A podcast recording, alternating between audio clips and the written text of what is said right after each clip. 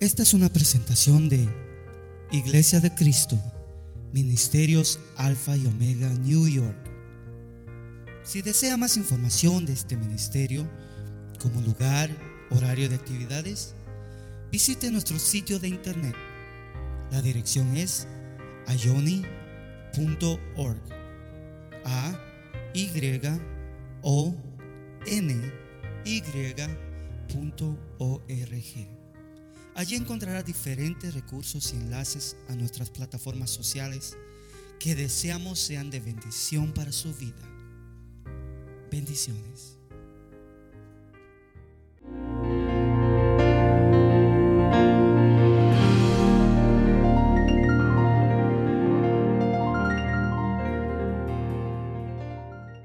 Muy bien, leí este pasaje que es bastante conocido todos nosotros y estoy seguro que nos ha servido de bendición a nuestra vida en más de alguna oportunidad. Cantos se han hecho y es un pasaje que aún se ha impreso en una gran cantidad de medios porque es bastante hermoso su contenido. Todos nosotros en una u otra ocasión nos hemos sentido que necesitamos esa fortaleza que podemos ver que tenía el salmista cuando escribe acá que dice, aunque un ejército acampe contra mí, no temeré, estaré confiado. Dice, a pesar de ello, estaré confiado. Es decir, no le está pidiendo al Señor, quita el ejército, sino ahí está el ejército, ahí está el problema, ahí está la dificultad, pero a pesar de ello, estaré confiado. Y esa confianza pues es una fuerza interna que se tiene y que necesitamos nosotros en diferentes momentos de nuestra vida. Cuando hablamos de fuerza, cuando hablamos de fortaleza, no solamente hablamos de una fuerza física, sino también necesitamos fuerza emocional, fuerza mental. ¿Le recuerdo a ustedes? Fuerza física, fuerza emocional, fuerza mental. Y yo he llegado a entender que en los cristianos esas diferentes fuerzas son afectadas cuando espiritualmente estamos fortalecidos. Es decir, cuando mi espíritu está fortalecido, afecta mi emoción, afecta mi mente, afecta aún mi cuerpo, cuando mi espíritu está fortalecido. Por eso es que interpreto que cuando en Proverbios dice que al enfermo lo levanta su ánimo, está hablando que hay una dosis de fuerza espiritual que hace aún que nuestro cuerpo pueda reaccionar positivamente. Cuando hay un espíritu que está débil, nuestra fuerza emocional se baja, nuestra fuerza mental se baja. ¿Nunca se ha sentido usted eh, atribulado y no tiene tanto que hacer y por las tribulaciones no hace nada. Algunos se ha sentido así, ¿verdad? Comienza algo y dice, ¿y qué estaba haciendo yo? Mejor voy a hacer esto, ¿y qué estaba haciendo? Y, o, sea que no se, no se alcanza nada porque está en esa preocupación, en esa tribulación, falta de concentración, etcétera. Evidencia que hay una debilidad mental o una debilidad emocional que en cualquier momento vamos a ser probados en eso y el enemigo va a atacar la vida de todos en algún momento en diferente magnitud. Ahora,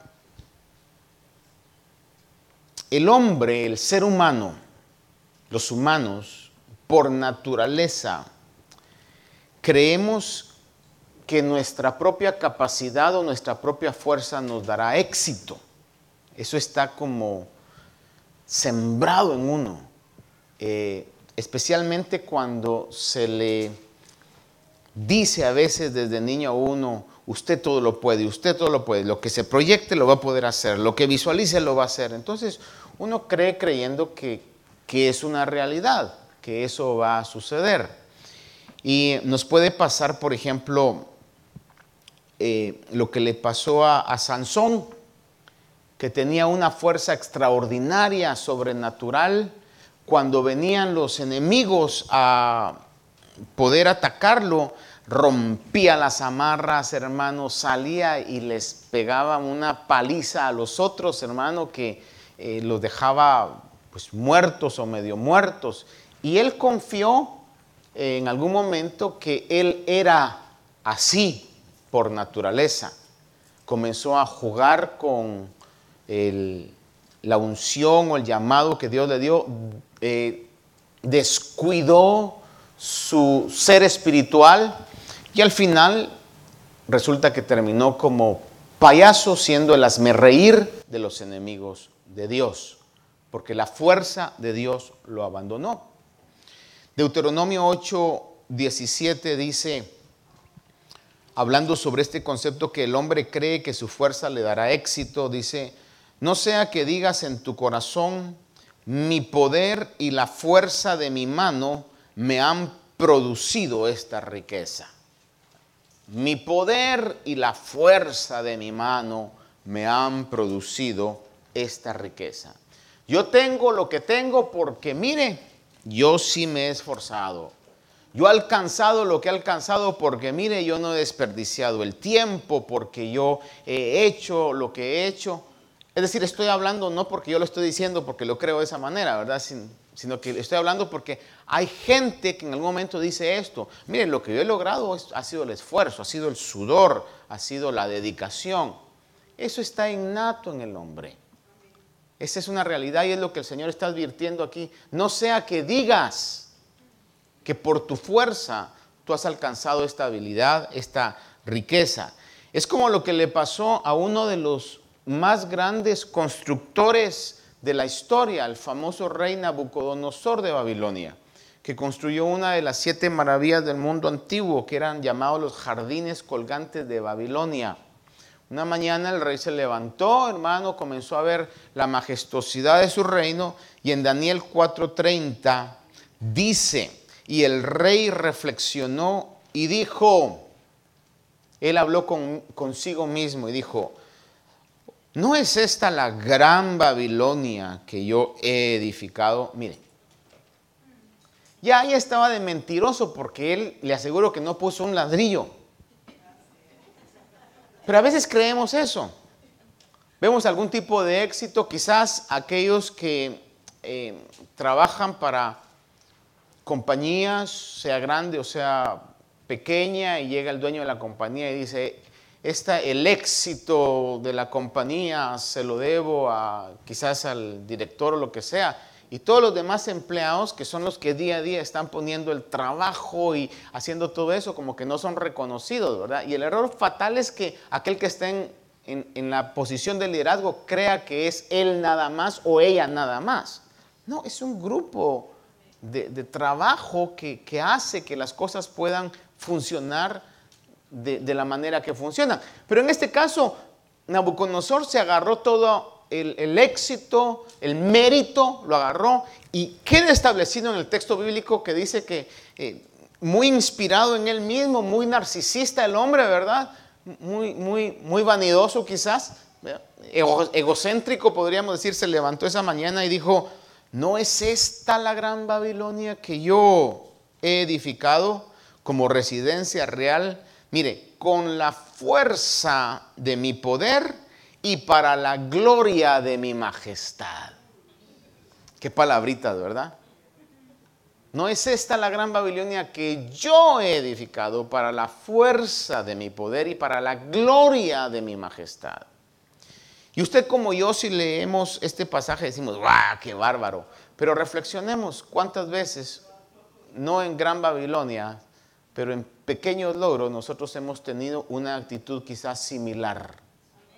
Y eso le digo, es un grave peligro, es un grave peligro. Sucede realmente en la naturaleza del hombre.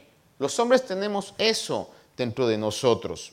Si no, mire usted la tentación del enemigo a nuestros antepasados padres, Adán y Eva. Fue, ¿qué les ha dicho el Señor? No, Dios les está mintiendo. Lo que pasa es de que si ustedes comen de esto, van a ser como Él. Y entonces Adán y Eva dijeron, oh, vamos a llegar a tener esa grandeza que Dios tiene, ¿verdad? Y ahí comenzó la ruina y por eso estamos pagando hoy los platos rotos nosotros. Obviamente no es culparlos, porque si usted hubiera sido Eva y yo Adán, quizás estuviéramos peor todavía, hermano. Pero es la realidad de la humanidad.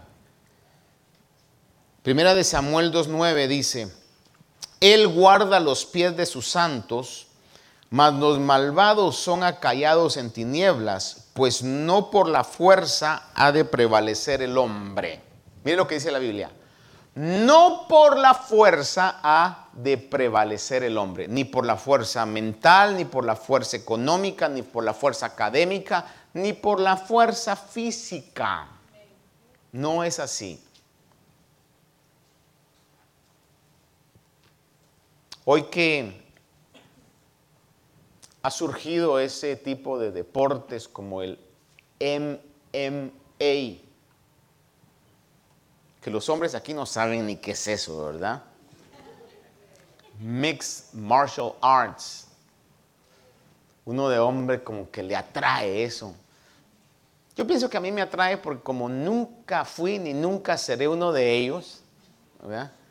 a lo menos ese, ese tipo de, de, combate, ¿verdad? Como que a uno de hombre le, le, atrae y lo enferma y lo contamina, porque es una violencia, es realmente un modernismo de los gladiadores romanos y del circo romano. Y uno criticaba, ay, ¿cómo podían hacer eso? Pero a uno sí le gusta estar viendo eso, dos hombres que se están a puños eh, golpeando.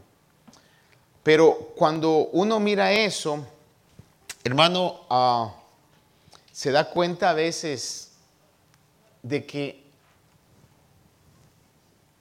hay combates en los que está un tipo más fuerte, que se mira como más entrenado, y el otro que se mira normal. Pero a veces el, normal es, voy a decir yo, tiene tácticas y tiene eh, estrategias y mañas hasta cierto punto que domina al otro.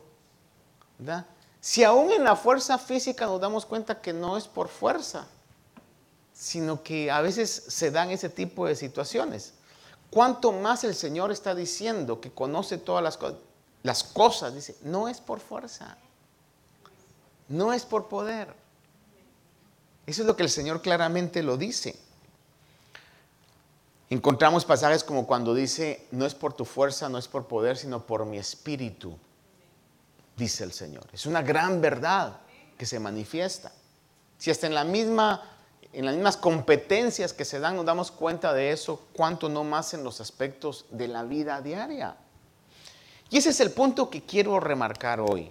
Hermanos, cuando tenemos un espíritu fortalecido, nuestra fuerza física, nuestra fuerza mental, nuestra fuerza emocional va a ser afectada positivamente.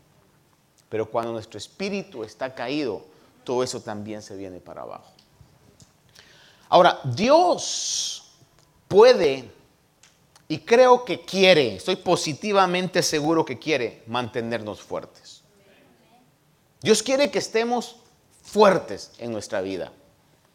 No sé a cuántos les gusta estar siempre fuertes. ¿O le gusta a usted estar débil?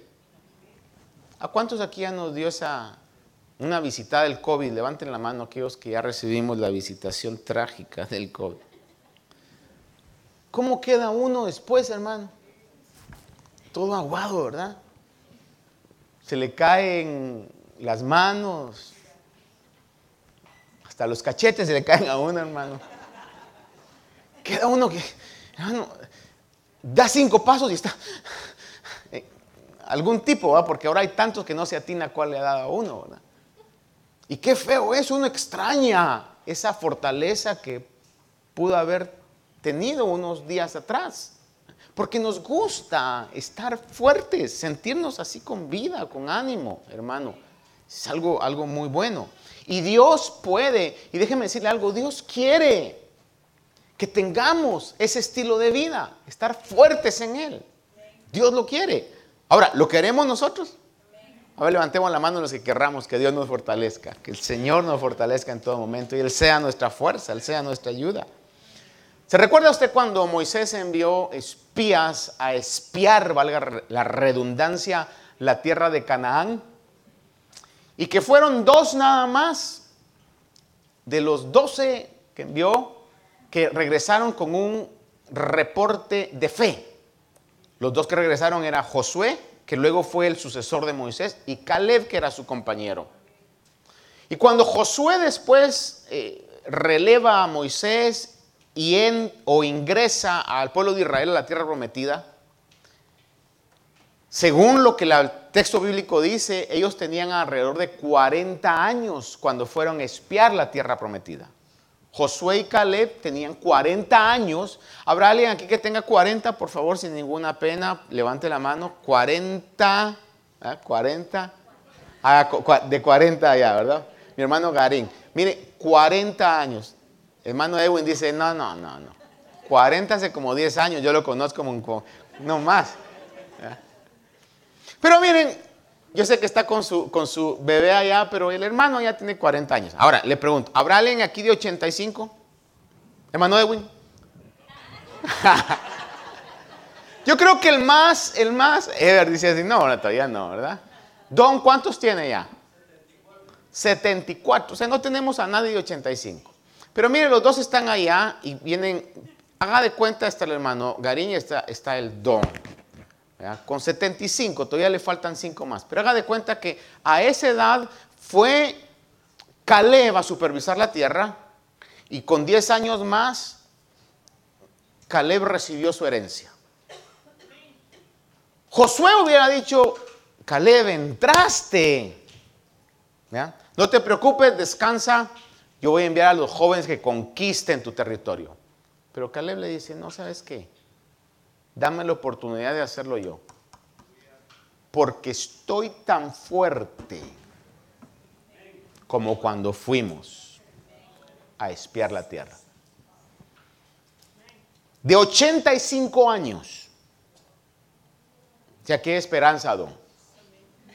Para todos nosotros que vamos en ese camino. Josué 14:11 dice que le dijo Caleb a Josué, pero aún estoy tan fuerte como el día que Moisés me envió.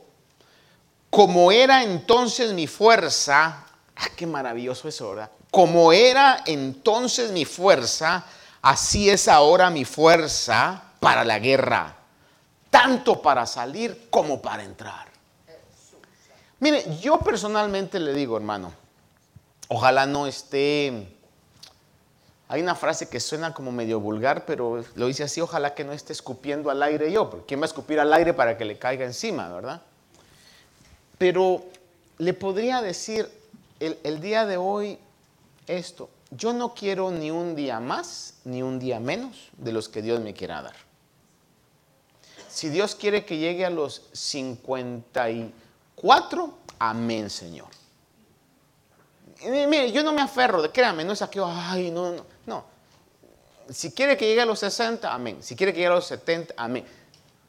Pero si Dios quiere que llegue a los 85, me gustaría llegar como llegó Caleb. Llegar con esa fuerza. Y entonces, si lo veo aquí, es posible, Dios lo puede hacer. En todo aspecto. Que pueda, pueda haber memoria. Yo soy muy bendecido por un pastor que tiene, yo creo, alrededor de 85 años. Y cuando lo oigo hablar la palabra de Dios, citar versos y lo agarran a veces con preguntas y da unas respuestas tan, tan precisas, digo, qué claridad mental. Cuando una vez le dicen algo, está, ¿cómo, se? Ni uno se entiende.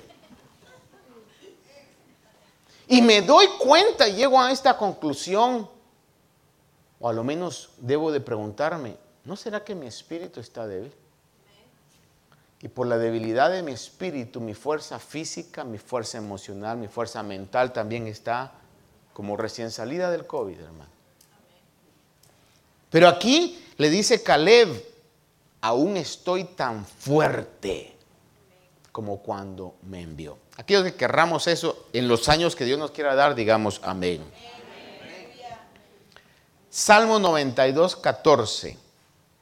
Hablando acerca del justo, dice, Salmo 92, 14 dice, si usted lo tiene, búsquelo, es muy, muy bonito lo que dice ahí.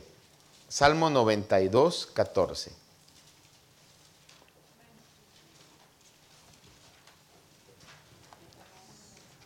Dice, aún en la vejez darán fruto, estarán vigorosos y muy fuertes, dice esta versión, fíjese, y verdes, y muy fuertes.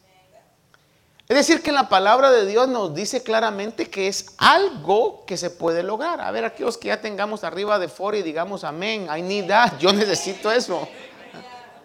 Los de, abajo todavía disfruten lo natural que están teniendo, pero, ¿verdad?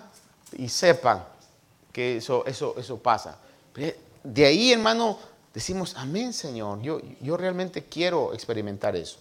Porque Dios puede mantenernos fuertes. La fuerza que tenemos es importante. La que tenemos hoy, cualquiera que sea el nivel de nuestra fuerza, es muy importante.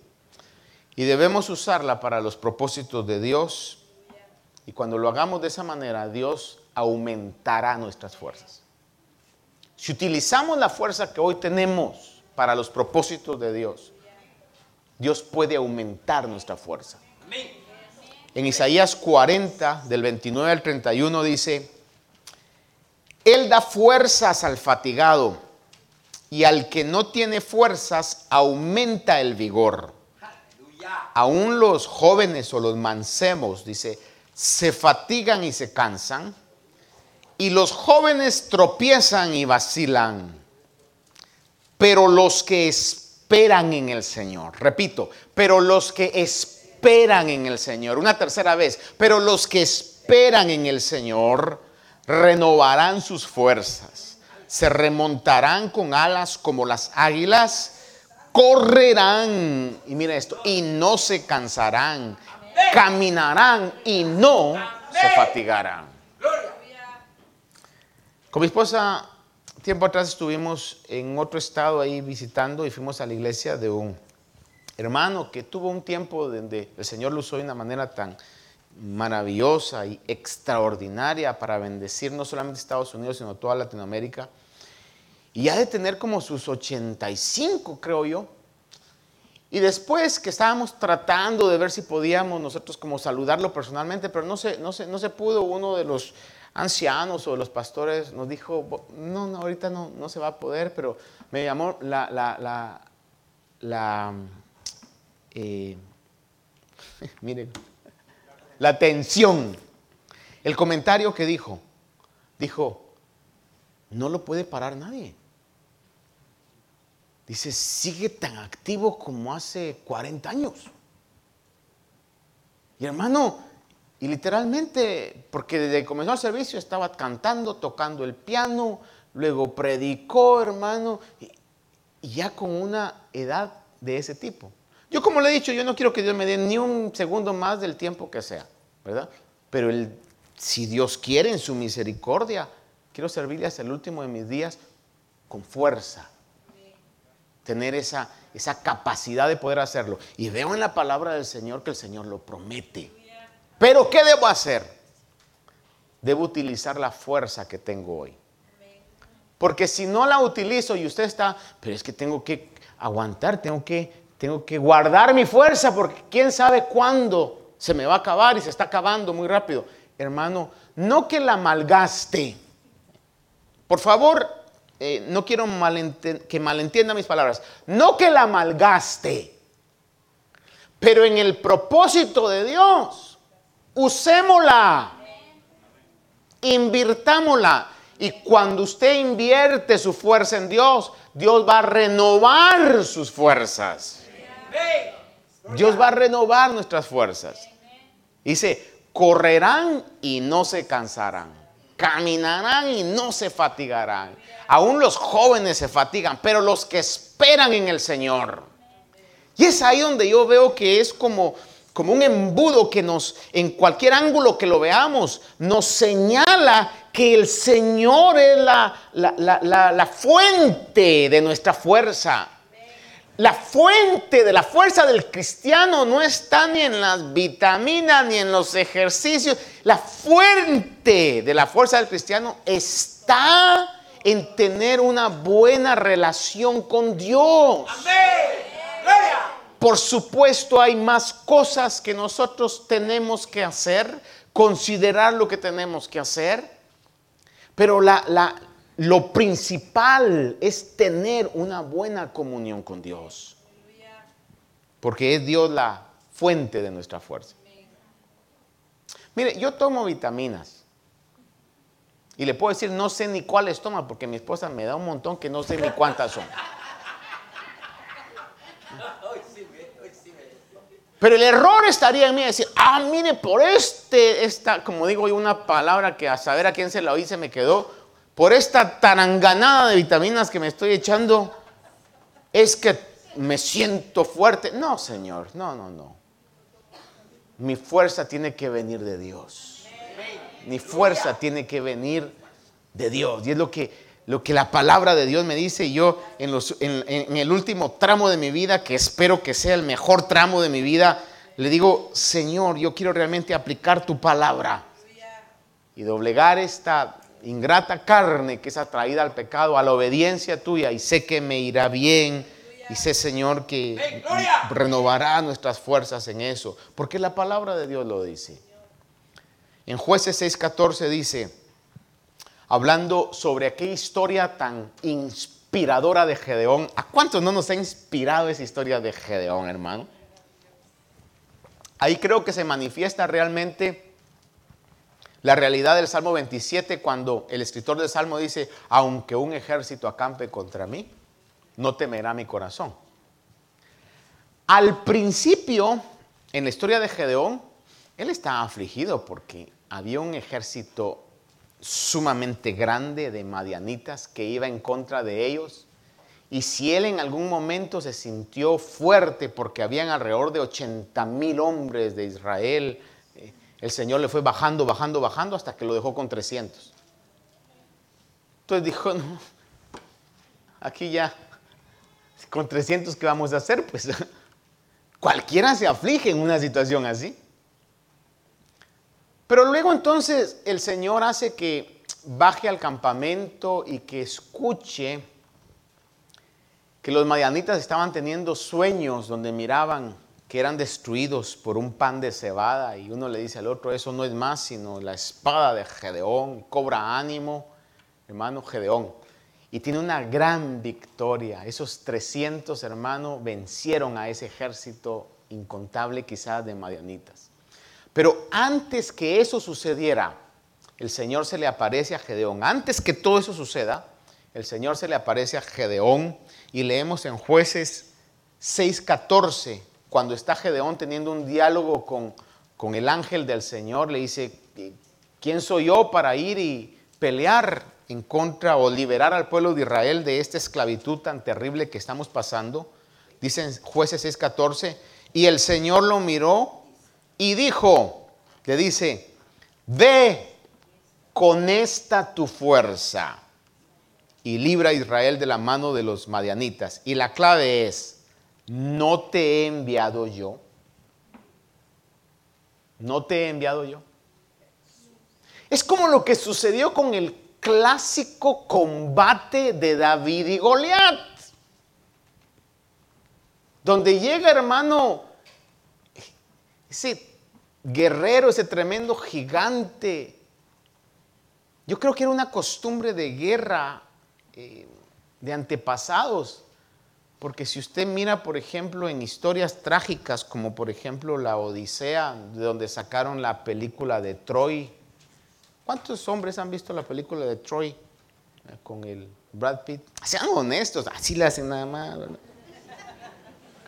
Para mí la, la, escena que más me gusta, usted va a decir, pastor, tiene una naturaleza violenta, de repente que sí esta carne tan mala, hermano, pero para mí la mejor escena de esa película, hermano, es cuando están los dos ejércitos y de repente eh, eh, uno de los generales manda a llamar a su, a su campeón y sale un tipo, hermano, como de siete pies y de músculos, así como los míos, grandísimos, hermano.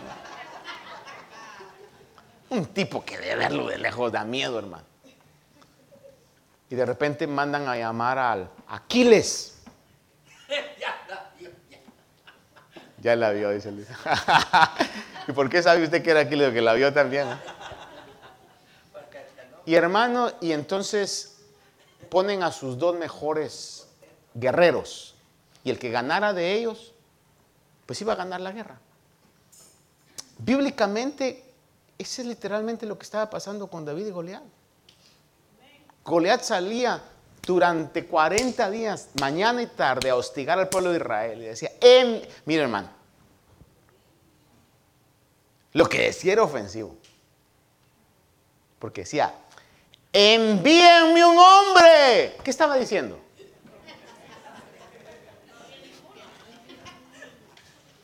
Y ahí no había mujeres, sino que solamente soldados. Salía con su lanza, eh, quizás agarrando el escudo y pegando.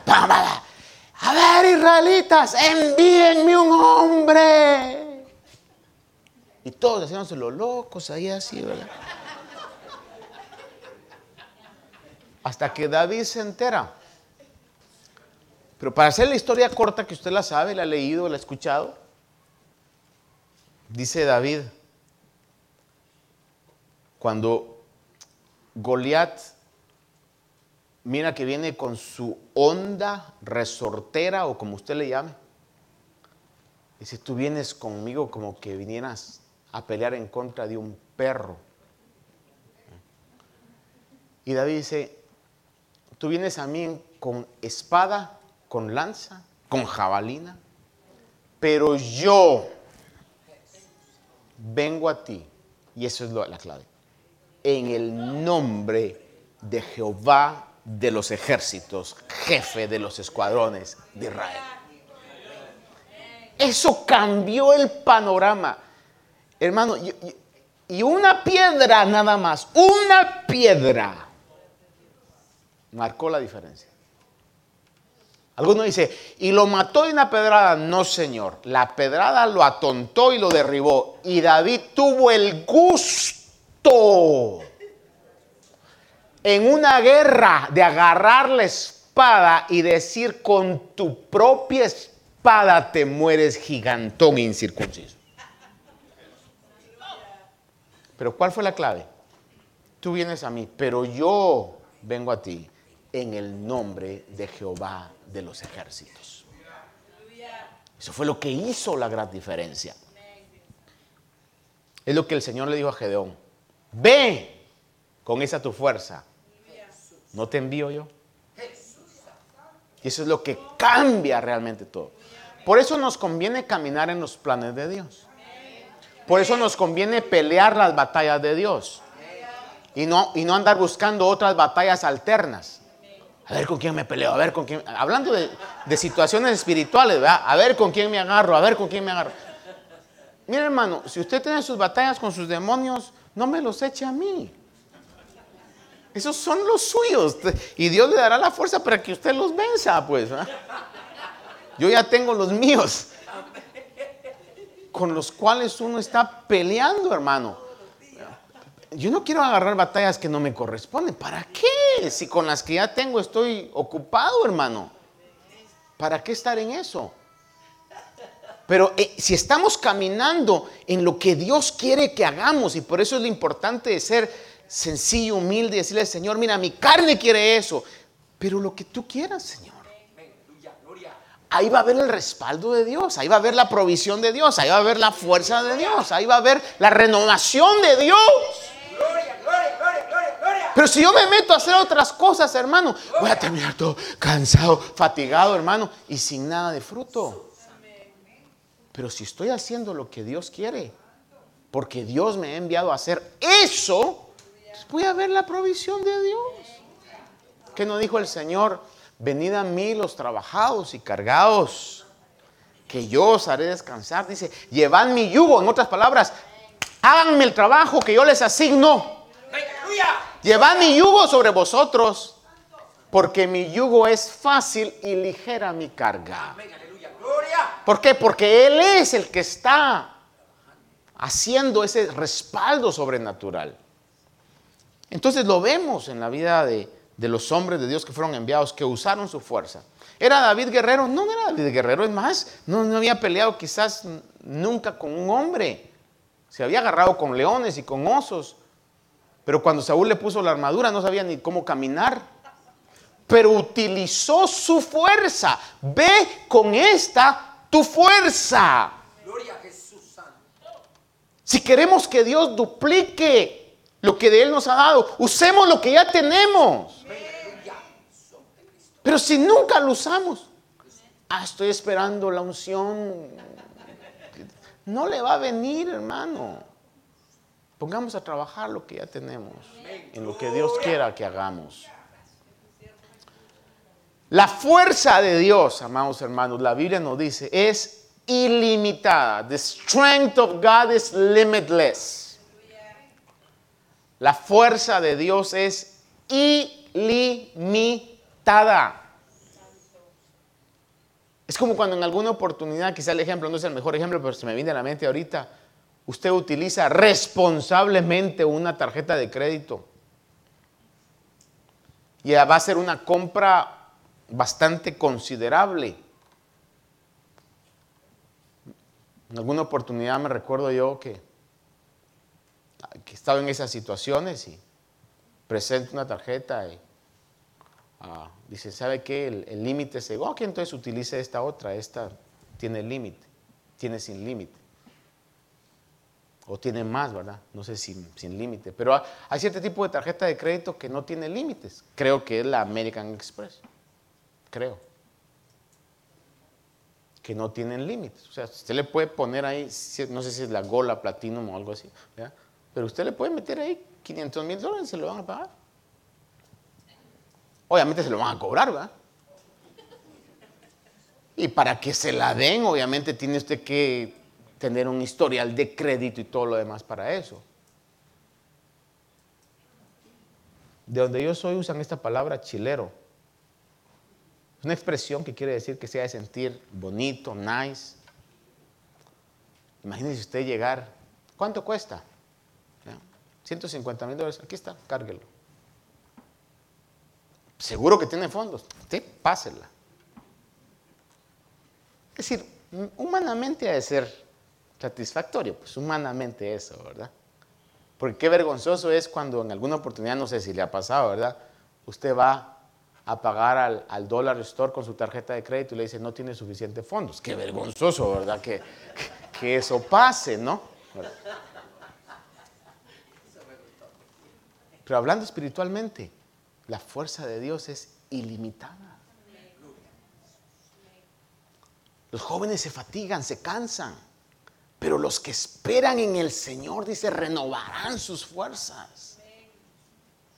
Quizás los enemigos, porque a veces hay enemigos que, que usted quizá pueda tener, que no los busca, pero aparecen.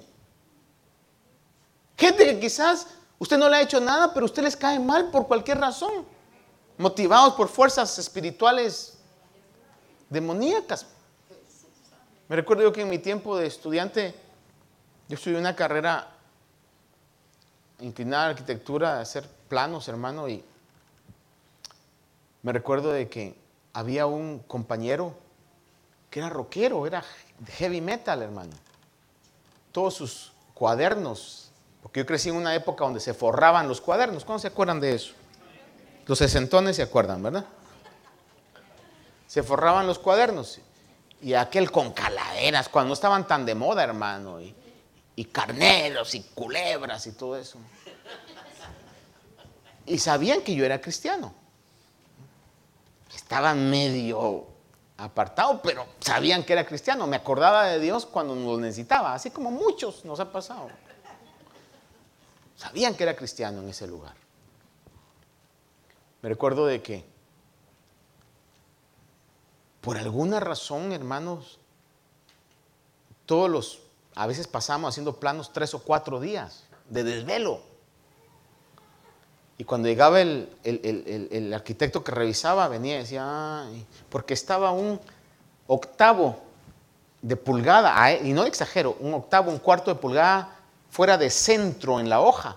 Agarraba su marcador de esos Sharpie y una R roja. después de tres o cuatro días de trabajo y de desvelo, hermano, repetir venía, salía uno a todo así. Y me recuerdo que yo iba, hermano, y ahí presentaba, ¿verdad?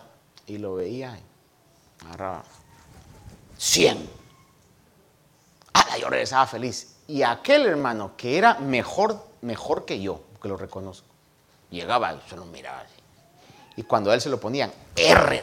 Mira, hermano, ¿por qué no se enojaba con el maestro? Me miraba a mí, pero yo le miraba que los ojos se le llenaban, hermano, de sangre, literalmente. Y me recuerdo que me decía, déjame ver el tuyo, déjame ver el tuyo. Pero como yo sabía que ahí había, había, pasado algo sobrenatural y no sabía por qué yo, el mío estaba tan preciso, yo le decía, no, es el tuyo, es el tuyo, me vas a copiar, le decía. Pero me daba cuenta realmente que eso sucedía, hermano. Y yo sin hacerle nada, simplemente le caía mal. Y él lo decía, Azurdia me cae mal. Me recuerda en una oportunidad, no me gusta hablar mucho de mí, pero por esta razón le voy a decir, en ese tiempo de estudios.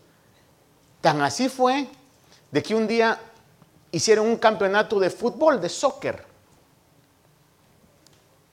Yo había practicado otro deporte, soccer no había practicado más que en la calle, en la cuadra, entre los chavos ahí, ¿verdad? Pero tenía años de no jugar soccer. Me recuerdo que hicieron el, el campeonato y nos tocó con uno de los equipos más fuertes. Nosotros éramos de los que estudiaban arquitectura y los otros estudiaban mecánica industrial. Eran altos, ponchados, hermano. Entonces yo dije, esto nos van, si no nos pegan una goleada, nos van a pegar una arrastrada.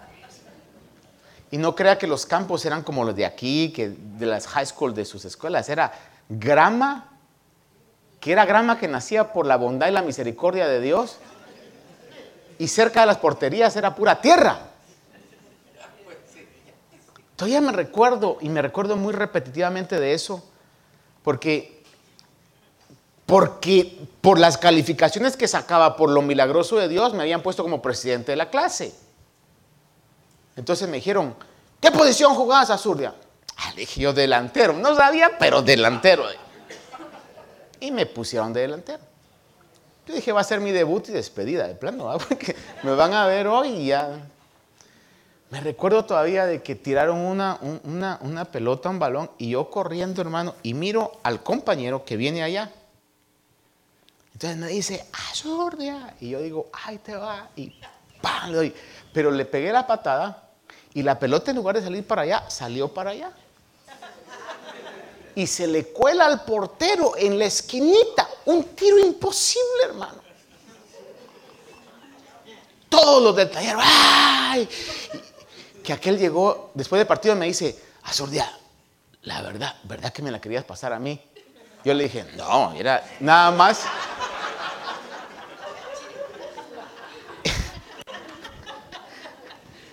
Era como le hacía Ronaldinho, así, la tiraba para allá, hermano gol, ¿verdad? Cuando de repente en la otra llegada, y le estoy hablando a esto, y Dios me perdone usar el tiempo de esto para decirle esto, pero en, la otra jugada, en la otra llegada que le hicieron falta a un compañero, hermano, y estamos cerca del área. Y entonces, ¿quién lo va a tirar? No, y como ya había echado ese gol, que lo tire a Sordia. Mire, con decirle que todos conjugando con zapatos de fútbol, yo con tenis, porque como nunca jugaba fútbol, hermano, no tenía. Pónganmela ahí, pónganmela ahí. Pusieron la barrera y todo. Y me recuerdo yo que no sé cómo le hago, hermano, así nada más. Y se va la pelota sobre la barrera al ángulo, hermano. ¡Gol! Dos en el mismo partido, hermano. Hicieron cambio de, cambio de, juego los otros 45 minutos, ¿verdad? Y me llevaban agua y toda la cosa. Hacen un tiro de esquina. me recuerdo muy bien esto. Yo veo que viene la pelota y no quiero que me pegue, hermano. Y literalmente le hago así, ve. Y cuando le hago así, me pega en la rodilla y al ángulo. Tres goles.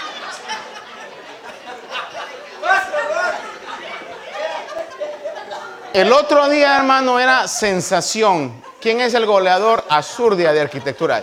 Hermano, me miraban así como me miraban, como, este, no, no parece, porque Estaba un poquito choncho también. Entonces, en el próximo partido, no, hermano. En el próximo partido, pues todos esperaban, ¿verdad? O sea, todos jugándose la otra posición de delantero porque la mía era fija. 15 minutos y me sacaron por malo. Estaba que ya me moría, me pasaban la pelota, no las agarraba, hermano. Me sacaron. Y yo me di cuenta que realmente era en esas cortas experiencias donde Dios le muestra a uno y le dice, no te creas, soy yo. Y puedo hacer lo imposible, y puedo hacerlo ilimitado, y puedo hacerlo ilógico, y puedo hacerlo extraordinario. Ya el tercer partido dije, no, no, no, ya no puedo jugar porque creo que me doblé el tobillo. Dije, ¿para qué voy a seguir dando vergüenza y lástima? Pues, ¿verdad? Mejor me voy en una nota agradable, ¿verdad? Que digan que así fue. Pero esas son las realidades del Dios al cual servimos. Es un Dios que puede hacer cosas extraordinarias si nosotros confiamos en Él. Si nosotros esperamos en Él porque su fuerza es ilimitada. Segunda Crónicas 26 dice, ya volviendo a lo que realmente interesa, dice, y dijo, oh Señor Dios de nuestros padres, ¿no eres tú Dios en los cielos? ¿Y no gobiernas tú sobre todos los reinos de las naciones? En tu mano hay poder y fortaleza y no hay quien pueda resistirte. En tu mano hay poder y fortaleza y no hay quien pueda resistirte. Le voy a comentar otra situación en la que pude ver la mano de Dios y, hasta, hasta aquí con mi esposa a veces nos hemos puesto a hablar sobre el recorrido de la vida. Yo sé que a usted le han pasado experiencias similares, no me cabe duda. Pero me recuerdo de que cuando estábamos viendo los permisos para que este lugar fuera eh, aceptado como asamblea pública, como iglesia y todo. Ah, habían construido ya la, tarima. Y entonces, a veces son tan peculiares porque me había dicho a mí el, personas, mira, que, vayan a dar el permiso de asamblea pública, la ciudad me dice, va a tratar a como dé lugar de no hacerlo porque eso implica también lo que es la garantía de excepción de taxis y eso es lo que no quieren, especialmente en un lugar tan, un territorio tan grande. Y entonces me recuerdo que un día anterior yo voy a, o una semana anterior yo voy a la, a la oficina de la, de la ciudad a, a, presentar algo o a pagar algo.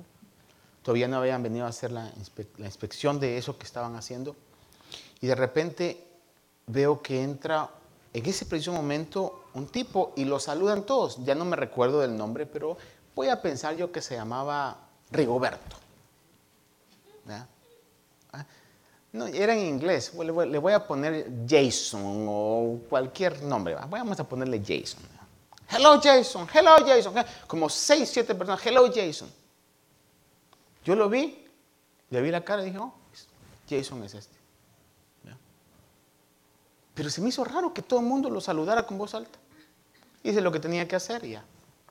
La siguiente semana tocaba la, esa inspección, ¿verdad? Y el punto es que ya habían puesto la carpeta encima de esto. Entonces, cuando yo vengo temprano aquí, ¿verdad? Arregladito, hasta peinado y todo, ¿verdad? señor, que le caiga bien al inspector que va a hacer, ¿verdad? Se parquea el carro y veo que sale el tipo. Y le digo, Good morning, Jason. Y me dice, Good morning, sir. Le caí re bien, hermano.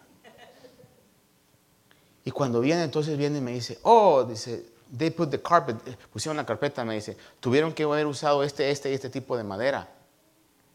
Le dije, I don't know, no sé. Tenía que ser madera tratada, no sé qué. Le dije, no sé. Me dice, te lo voy a dejar pasar. Entonces yo entendí por qué Dios quiso que aquellos hablaran fuertemente, Jason, Jason, Jason, para que yo escuchara y supiera que el tipo se llamaba Jason y lo saludara esa mañana con su nombre, porque la mejor melodía que usted puede usar eh, oír en la vida es su nombre. Y cuando lo vi después, le dije, Señor, eres tan preciso. Cuando hay algo que está en tu voluntad, eres tan preciso para hacer eso.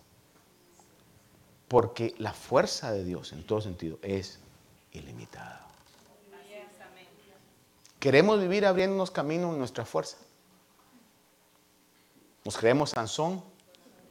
¿O Dios guarde Nabucodonosores? ¿O queremos decirle, Señor, yo quiero depender de ti? Yo quiero ser un Gedeón, yo quiero ser un Caleb. Yo quiero realmente que lo que venga sea tu fuerza la que me ayude, sea tu fortaleza la que me ayude. En tu mano hay poder y fortaleza. Habacuc 3:19 dice, el Señor Dios es mi fortaleza, ha hecho mis pies como los de las siervas y por las alturas me hace caminar. El Señor, mire esa expresión, el Señor es mi fortaleza. Ha hecho mis pies como los siervos. Y no sé si usted ha visto algunos videos, la otra yo me puse a hacer en YouTube, esas son siervas de la montaña o siervos como venados de la montaña. Hermano, tienen en sus patas, ¿verdad? Como ventosas. Y están en unas paredes verticales y ellas ahí sembradas, hermano, comiendo sal. Es lo que está diciendo. Te voy a dar la capacidad de que estés en lugares inalcanzables humanamente, en tu fuerza, pero porque confías en mí, porque has puesto tu confianza en mí, hará que mis pies sean como los pies de siervas. En Isaías 12.2, déjeme ver aquí muy rápido con esto, dice, porque es importante que concluya con esto. Una buena relación con Dios, amados hermanos, nos fortalece una buena relación con Dios nos fortalece. Dice Isaías 12:2. He aquí Dios es mi Salvador. Confiaré y no temeré, porque mi fortaleza y mi canción es el Señor Dios. Él ha sido mi salvación. Confiaré y no temeré. ¿Pero por qué? Dios es mi Salvador. Salmo 37, 39 dice, la salvación de los justos viene del Señor. Él es su fortaleza en tiempo de angustia. Si tiene familia, si tiene amigos, gente que lo quiera, es importante en esos momentos difíciles poder recibir el aliento de eso. Pero no confunda, no confundamos ninguno de nosotros. La fuente de nuestra fuerza como creyentes tiene que ser Dios ante todas las cosas. Tiene que ser esa comunión con Dios, con su creador, con aquel que lo llamó a usted individualmente y tiene un propósito para su vida. Dice la palabra, la salvación de los justos viene del Señor. Él es su fuerza, Él es su fortaleza. Nahum 1.7 dice, bueno es el Señor, una fortaleza en el día de angustia y conoce a los que en Él se refugian. Dios conoce a aquellos que lo ponen a Él como la fuente de su fuerza y su fortaleza. Ahora, para terminarle entonces, déjeme ponerle el aspecto negativo de esto. El aspecto de Sansón, el aspecto de los otros espías, el aspecto de Nabucodonosor, la iniquidad nos debilita espiritualmente. Amados hermanos, es una realidad. El pecado y la iniquidad nos debilita espiritualmente. Salmo 31, 10 dice, pues mi vida se gasta en tristeza y mis años en suspiros. Mis fuerzas se agotan a causa de la iniquidad y se ha consumido mi cuerpo. Qué distinto a lo que Isaías dice. Los mancebos se fatigan y se cansan, a los que esperan en el Señor renovarán sus fuerzas. Este salmo dice, mi vida se gasta en tristeza y mis años en suspiros, mis fuerzas se agotan a causa de mi iniquidad. Cada vez que nosotros somos vencidos por el pecado, continuamos en prácticas de pecado y no buscamos en Dios esa fuerza, cualquiera que sea el pecado. Eso debilita nuestro espíritu. Y la debilidad espiritual trae debilidad emocional, trae debilidad mental, aún trae debilidad física.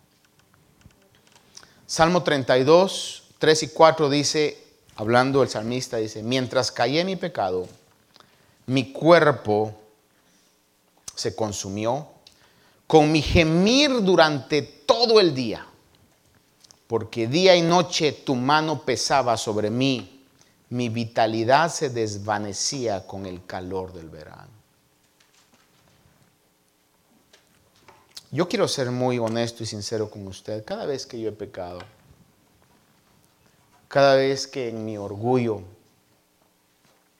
he puesto, no, Señor, ¿para qué te lo digo? Si lo hice conscientemente, si sabía lo que estaba haciendo. Hermano, mi espíritu se seca. Afecta todo mi ser. Pero cuando venimos delante de Él le decimos, Señor, una vez más, esta evidencia que te necesito, Y te ruego, Dios mío, como dice el Salmo, confieso mi pecado delante de ti, te pido misericordia.